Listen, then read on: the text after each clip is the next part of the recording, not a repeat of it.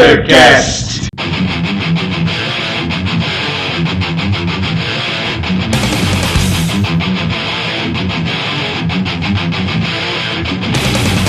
Saudações, mundrungos dispostos a ouvir essa bagaça!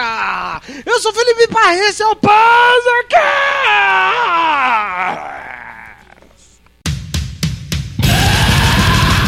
Estamos aqui hoje com a Alpaca Valdívia Sorocabana chileno! Buenos dias, Pulito. Beleza? Hoje vamos dissecar sobre algo que gostamos muito, que é a música, mas de um lado um pouco obscuro. E, como sempre, aqui do meu lado está ele, o primeiro e único Barbado. Fala galera, tudo certo? Hoje é dia da gente meter o pé nessa porra. Vamos falar sobre bandas fabricadas que existem por aí. A indústria pega um punhado de gente e faz aquilo ser uma mega banda de bosta. Você pode pensar que isso só acontece na Disney, com a Hannah Montana, mas não! Isso aí também acontece no heavy metal, no black metal e no caralho metal. Vamos pro que assim então, caralho!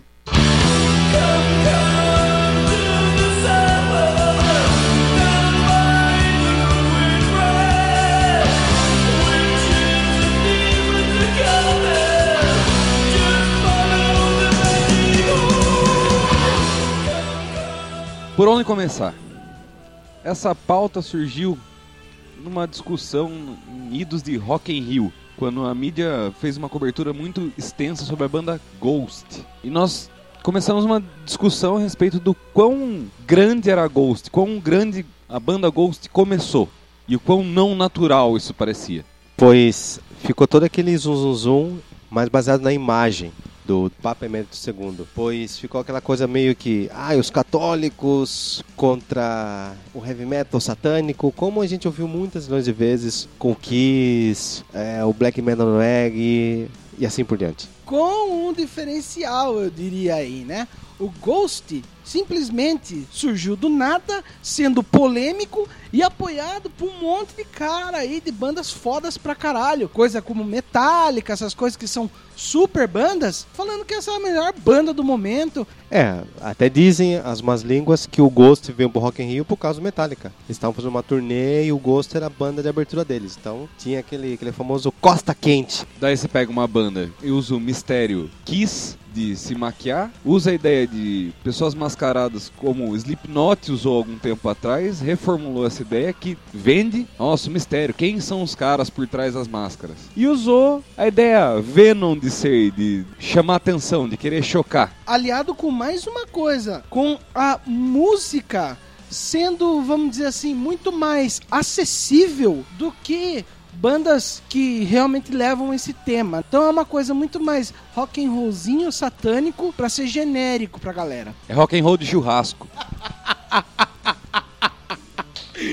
Puta que pariu, melhor definição do universo. Ele alia todas essas coisas, o mais genérico possível, o mais polêmico e o mais vendável possível e lança no mercado. Isso não tem cara de empresário, não tem cara de uma coisa fabricada. Outro ponto também que é interessante destacar, que não é só a coisa de pré-fabricado, mas outro ponto foi o momento de visão, pois na, na nossa roda de amigos, muitos gostaram e outros não. Ou até não gostaram e depois acabaram falando assim, ah, eu assisti depois no Multishow, o show, e acabei gostando. Mas ah, nós três caímos, no ponto que a gente viu que é aquela famosa receita de bolo. Eu, por exemplo, eu me lembrei muito de uma banda chamada Merciful Fate. Até então, nós sentamos e a pensar, pô, será que não os caras do Merciful Fate estão ali tocando? Então acho que um outro ponto interessante é isso, essa divisão que teve. Na verdade, é impossível não fazer referência a Merciful Fate, não só pela sonoridade que é parecida, como pelo conteúdo e a própria ideia do, do King Diamond fantasiado e maquiado, etc. Remete muito a Merciful Fate. E isso é uma das coisas que embasam o tema desse cast.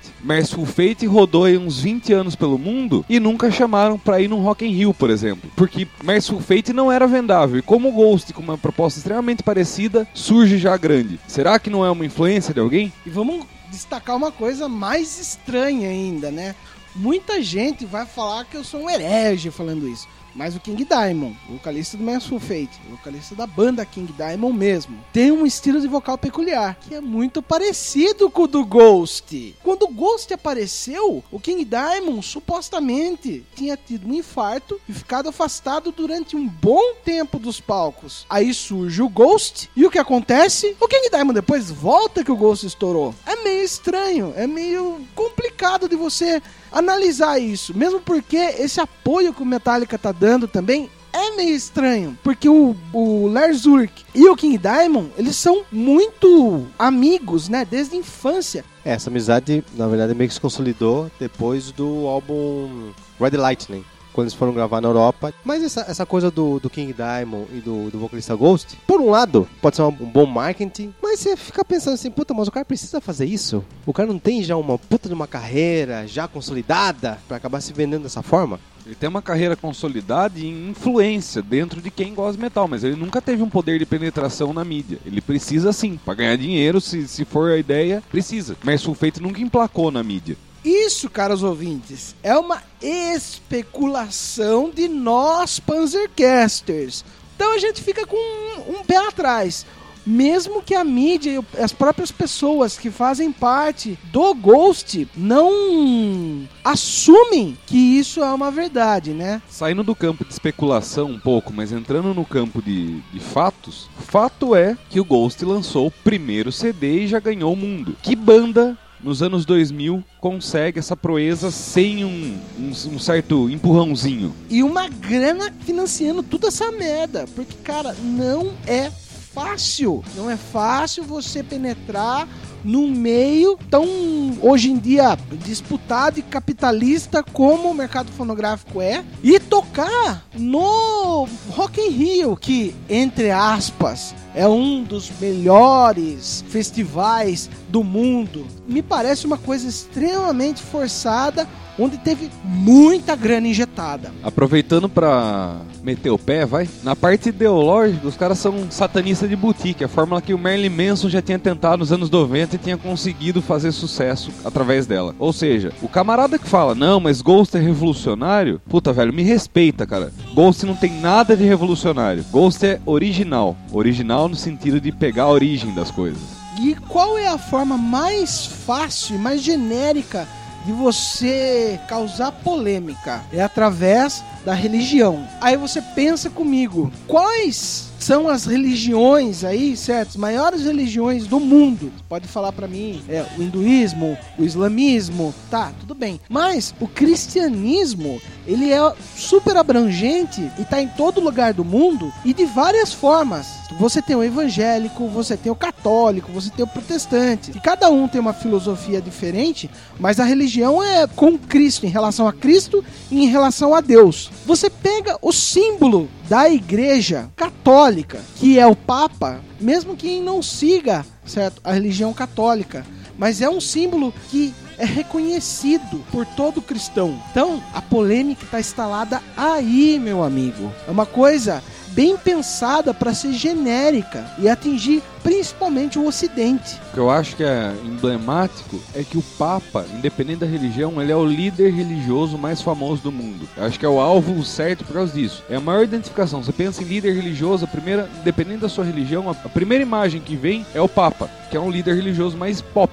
Jesus Cristo e Satã vende. Consequentemente, todo mundo vai querer pegar seu pedacinho. Daí pega-se tudo isso, uma imagem que vende, um tema que vende, uma sonoridade que vende, e obviamente você começa grande. E é uma forma interessante de você ver como eles estão tentando penetrar de forma consolidada no meio fonográfico, tentando ser os maus. Então, começa com essa coisa de satanismo de boutique, passando por uma maquiagem como se fosse, vamos dizer assim, uma religião adoradora do capeta. E temos também nos videoclipes mulheres seminuas. Olha aqui, tá pronta a fórmula, né? Olha que maravilha. Você pega tudo que é errado, que atrai o nego que tá rebelde, vamos dizer assim, com a sociedade, e coloca numa banda só. Aí o cara vai falar: Nossa, isso aqui é minha vida, vou desembolsar grana pra caralho. Exploitation Metal.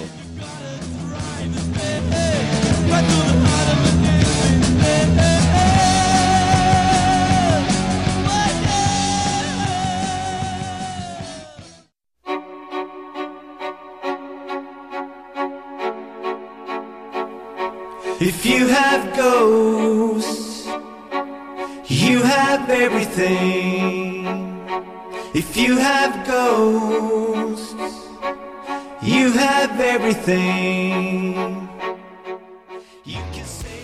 Bom, o conceito desse episódio não é só tentar dissecar ou entender o projeto Ghost, mas a verdade é só para mostrar que esse nada mais é que um produto da indústria. Por exemplo, eu vou, eu vou dissecar uma que até fez um certo sucesso, que foi o Angra. O Angra é uma banda que também entrou na onda do metal melódico no início dos anos 90 e que era uma banda que foi montada pela revista Rock Brigade. Fez sucesso, eram bons músicos sim, só que também era um produto da mídia. Você quer perceber quando uma banda fabricada aparece? É quando um estilo de música toma uma proporção gigantesca em um país ou então no mundo e aparecem outras bandas tocando o mesmo estilo de som. E muitas vezes já aparecem gigantescas e você fala, da onde surgiu essa merda? Aconselho vocês, ouvintes, a ouvirem nosso episódio 4 sobre o Inner Circle norueguês ou procurarem bandas de black metal norueguês surgidas no ano de 1993 e 94. É exatamente a mesma fórmula. Aquilo estava fazendo sucesso, alguém explorou aquilo para ganhar dinheiro. E cara, se você não gosta de black metal, você não gosta de metal em si, é muito simples. É só você pegar e dar uma olhadinha no que está acontecendo ao seu redor. Você lembra lá do New Kids on the Block? É isso.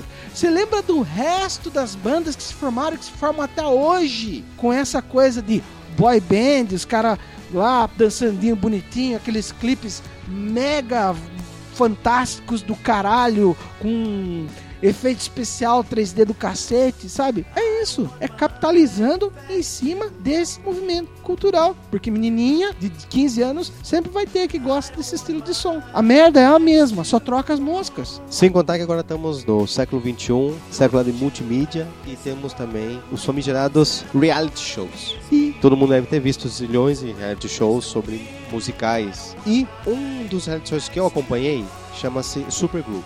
Era um programa que queria montar uma banda, um grupo de metal. Aí pegam integrantes de bandas como Skid Row, Anthrax, Biohazard. E o legal é que nesse programa você vê literalmente os batizantes. É, o vocalista da banda era o Sebastian Bach. E o empresário desse grupo eram esses empresários do Skid Row. Os caras tinham farpas, né? tinham problemas. Né? Então os, caras tiveram que resolver os problemas com as câmeras. E isso mostra que a indústria está procurando isso. Né? Quer fabricar, falou, olhem, a gente faz dessa maneira, tá vendo?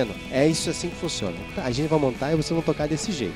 agora eu jogo uma pulga atrás da sua orelha, chileno. Agora que a Beyblade gira, filho. Até que ponto esses atritos do reality show também não são fabricados? É foda você fazer uma triagem hoje em dia do que é espontâneo e autêntico e do que é artificial nos meios de comunicação. Vi disso aí é uma coisa que é inerente a nós três, metal, então a gente é bem familiar com as galhofadas desse meio. De outros meios, não que elas não existam, mas talvez a gente não tenha tanto conhecimento para falar. Mas é notório, tanto o visual badass, macho alfa do Manowar, como o visual malvado do, do black metal, é uma coisa fabricada. É, essa aí não é postura natural. É uma postura vendável, do mesmo jeito que os atritos podem ser. Vou socar uma outra coisa que todo mundo tá muito familiarizado, porque viveu isso na infância. Quantas Xuxas vocês já viram por aí? Fora a Xuxa Meneghel Maria do caralho, temos Eliana, temos Angélicas, temos até Sérgios Malandros por aí. E essa fórmula tem até hoje. Se você for pegar as redes mais toscas, aquela- aqueles canais locais, você vai ver programas infantis com o mesmo estilo que a Xuxa consolidou lá nos anos 80. É tudo genérico. Tudo vem da mesma fórmula. Tudo é fabricado. Existe até a fabriquinha de apresentadores dominicais. Você tinha o grande mestre dos mestres, que é o Silvio Santos, THH. Então você precisa ocupar esse lugar. Aí tem Gugu, Celso Portioli, tudo fora do mesmo saco. E voltando ao foco música, vocês querem um termômetro muito bom do quanto essa indústria existe? Peguem todos os sucessos brasileiros dos últimos, sei lá, 10 anos. Veja quantos deles recebem a assinatura de um camarada chamado Rick Bonadio. Banda notória que teve mãozinha do Rick Bonadio foi Mamonas Assassinas. né? Restart. Sim, o boom emo não veio porque o público tá querendo isso. Não é que o público tá querendo às vezes, é a mídia que tá empurrando que isso é a moda e acaba virando porque a mídia criou isso. Mesmo Mamonas Assassinas, que teve um estouro, os caras eram bons músicos. etc. Primeira coisa, é pertinente falar que é uma banda fabricada e tentar justificar falando que são bons músicos é redundância. Ninguém come dinheiro apostando em nego ruim. É um pré-requisito para coisa fabricada funcionar. Porém, era alguma coisa diferente do que, por exemplo, Língua de Trapo fazia, Velhas Virgens, Joelho de Porco. E como que os outros não estouraram? Como que o mercado aceitou Mamonas e não as outras bandas que faziam a mesma coisa? Nem precisa ser músico bom. Muitas vezes as boy bands voltando aqui, elas tinham só o carisma. Que um era o valentão, o outro era o bonitinho, o outro não sei o que. Cada um tinha uma personalidade diferente para pegar todo um escopo gigantesco de mercado. A menininha que era comportadinha ia gostar do carinha comportadinho. A menininha que era mais rebelde ia gostar do cara que era mais rebelde. E assim os caras conseguem arrebanhar uma massa gigantesca. A gente falou bastante, a gente criticou bastante o, a mídia em si. Aí você deve estar ouvindo e pensando assim, mas eu não consumo o que a mídia me mostra. Eu tenho a internet. Tudo que a internet dá é tudo independente. Calma, pequeno gafanhoto. Calma, pequeno gafanhoto. Não é bem assim. Existe a liberdade de si na internet. Por exemplo, nosso podcast vive pela internet. Nós temos uma liberdade que não teríamos num, numa, tele- num- numa televisão, numa rádio assim. Só que mesmo assim, nós, nós ainda estamos batalhando nesse mar da mídia. Eu vou só inserir um dado para convidar uma reflexão. A internet é sim uma ferramenta de divulgação, mas a criação ainda depende de um mercado. Então, pessoal, o negócio não é sair tacando fogo em tudo, pegar a sua AK-47 e dar tiro em todo mundo falar: Não, revolução! Eu não quero ficar na mão desses putos. Isso sempre vai ter. É, cinema, televisão, música, em todos os lugares você vai encontrar isso, mas também se você dá uma escafuchadinha, você vai ver pelo outro lado. Então, a dica que a gente pode dar pra vocês é: abra o olho, procure e pesquise.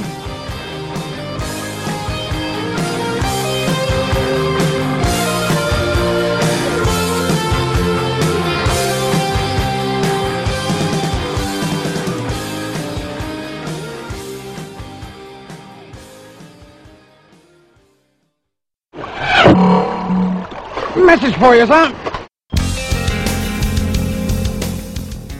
Agora chegamos na parte de comentários e feedbacks dos ouvintes chileno. Mas antes de tudo isso, eu queria que você falasse pra mim os contatos do Panzercast. Com todo prazer, ó, vossa volumosidade. Bom, para quem quer nos encontrar nessa interwebs de Deus, você pode encontrar a gente no Facebook, são facebook.com.br pzcast. Nosso blog é o pzcast.blogspot.com.br. O e-mail pzcast.gmail.com e no Twitter são procure a gente pelo arroba pzcast. Muito legal, muito excelente, maravilha. Agora vamos meter o pé nessa coisa. A gente recebeu aqui um e-mail da minha querida Vilma Parra. Olha o nepotismo! Ela fez um comentário sobre o episódio 10 da Torre Negra.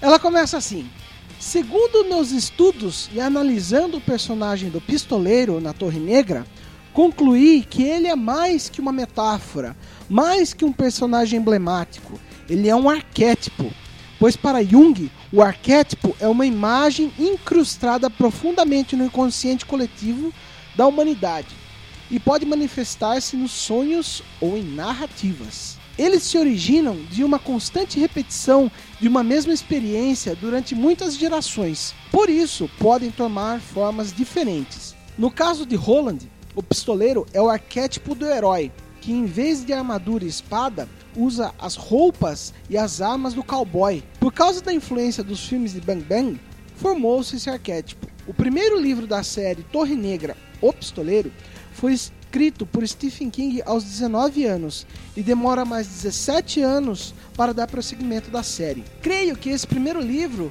como os demais, são frutos de uma intuição muito profunda do autor, tanto que ele precisa de mais 17 anos para conseguir escrever o próximo livro e os seguintes. Não é propriamente uma escolha do autor, mas ao meu ver, uma necessidade de amadurecimento do inconsciente dele para que possa dar sequência nos livros. Como os livros brotam do inconsciente do autor de forma muito profunda, ele não tem um controle efetivo sobre o tempo e a forma como o livro está sendo escrito. Aliás, o tempo, um tema recorrente na obra, não é linear e de forma clara, o autor nos mostra durante o processo da série toda dos livros que esse tema é ambíguo, confuso e desconcertante, tanto para quem lê como parece também ser para o próprio autor. Lembrando que a Vilma Parra, ela é formada em filosofia e ela é psicopedagoga também. Então temos um feedback extremamente embasado.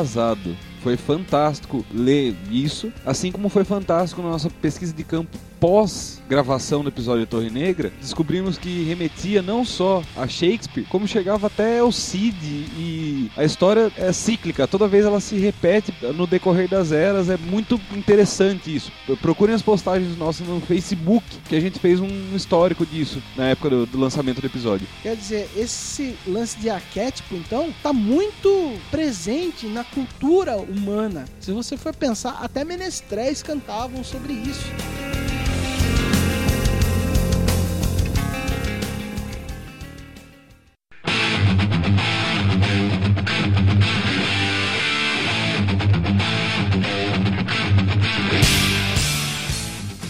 Bom, galera, aqui vão os comentários sobre o episódio 11, sobre pirataria. Primeiro comentário vem do Luiz Gustavo Rocon. E o Gustavo diz o seguinte: muito interessante o episódio dessa vez. Teve um lance polêmico mês passado em relação aos fãs do HQ The Walking Dead. O site The Walking Dead Brasil pronunciou-se que não disponibilizariam mais o HQ traduzido pirata para download. Porque a HQM entrou com um processo contra eles, porque a partir de então eles começariam a vender os HQs no Brasil. O problema é que os HQs, para quem estava atualizado, está na edição 120 e tralalá, lançados regularmente, enquanto o HQM começaria lá pela 30 e poucos sem prometer regularidade nenhuma dos lançamentos. Ficou um negócio parecido com: vá se foder todo mundo. A gente não ganha dinheiro, mas vocês também não leem o HQ. Extremamente interessante essa, esse ponto de vista. Totalmente, né? É tolir o conhecimento, né? De repente o cara tá fazendo ali no esforço para passar conhecimento e o pessoal dá uma ceifada nessa produção. Muito interessante, cai muito bem nisso. Agora, chileno, também tem mais um comentário sobre o episódio 11 de pirataria do nosso querido César Rodrigues. Leia para nós. Vamos lá então. Excelente cast. Quando vocês falaram do Radiohead, lembrei da banda Dynabite, um projeto da Cadavéria, ex-vocal do Opera 9. Essa banda lançou o primeiro CD Extreme Metal Piercing de graça na internet. Já no segundo, não se deram esse luxo, o que me fez pensar que a ideia por trás do primeiro era para divulgar esse projeto novo da Cadavéria. Quanto ao crowdfunding, é uma boa ajuda para os músicos, mas não é a solução de todos os problemas. Na questão de software, uma solução que achei interessante foi a Red Hat. Eles têm uma versão do Linux cujo código-fonte está liberado para quem quiser olhar, compilar e instalar em casa, etc. Mas se você quiser o sistema operacional pronto, 100% garantido e que não vai dar merda com direito a suporte, aí tem que pagar e pagar caro. É a tendência entre empresas de software grandes. O produto é de graça, mas o serviço é pago. Tem muitas opções contra a pirataria, mas primeiro eu tenho que atualizar a definição de pirataria, porque muitas vezes se usa argumentos contra, a favor, com a mesma ideia do que a pirataria que se tinha 20 anos atrás. A realidade não é a mesma, e nem a pirataria é. E aviso ao Paco Alexander, não precisa diferenciar Ubuntu de Linux. Ubuntu é uma distribuição Linux. Ha ha ha ha ha. Puta, o cara lembra de mim e me come o rabo ainda. César, excelente o ponto que você levantou, cara. Esse conceito de pirataria tá defasado há pelo menos 30 anos por aí, né, velho? E, puta, valeu pra caralho, cara. Foi muito interessante. Dá até outro cast esse comentário seu. E muito obrigado por vir aqui e xingar o chileno mais uma vez. E ouvintes, por favor, mandem seus comentários e embaixo do comentário coloque um xingamento para o chileno, ok? É isso aí, galera. Valeu! Um abraço do bom, do mal e do feio.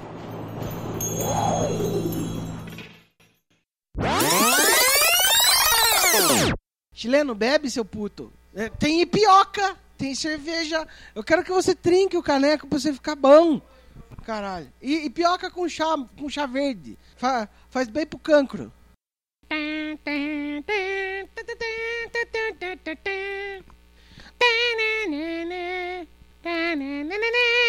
Eu assisti, cara. Olha, hum, Fla-Flu 78. Foi maravilhoso, cara.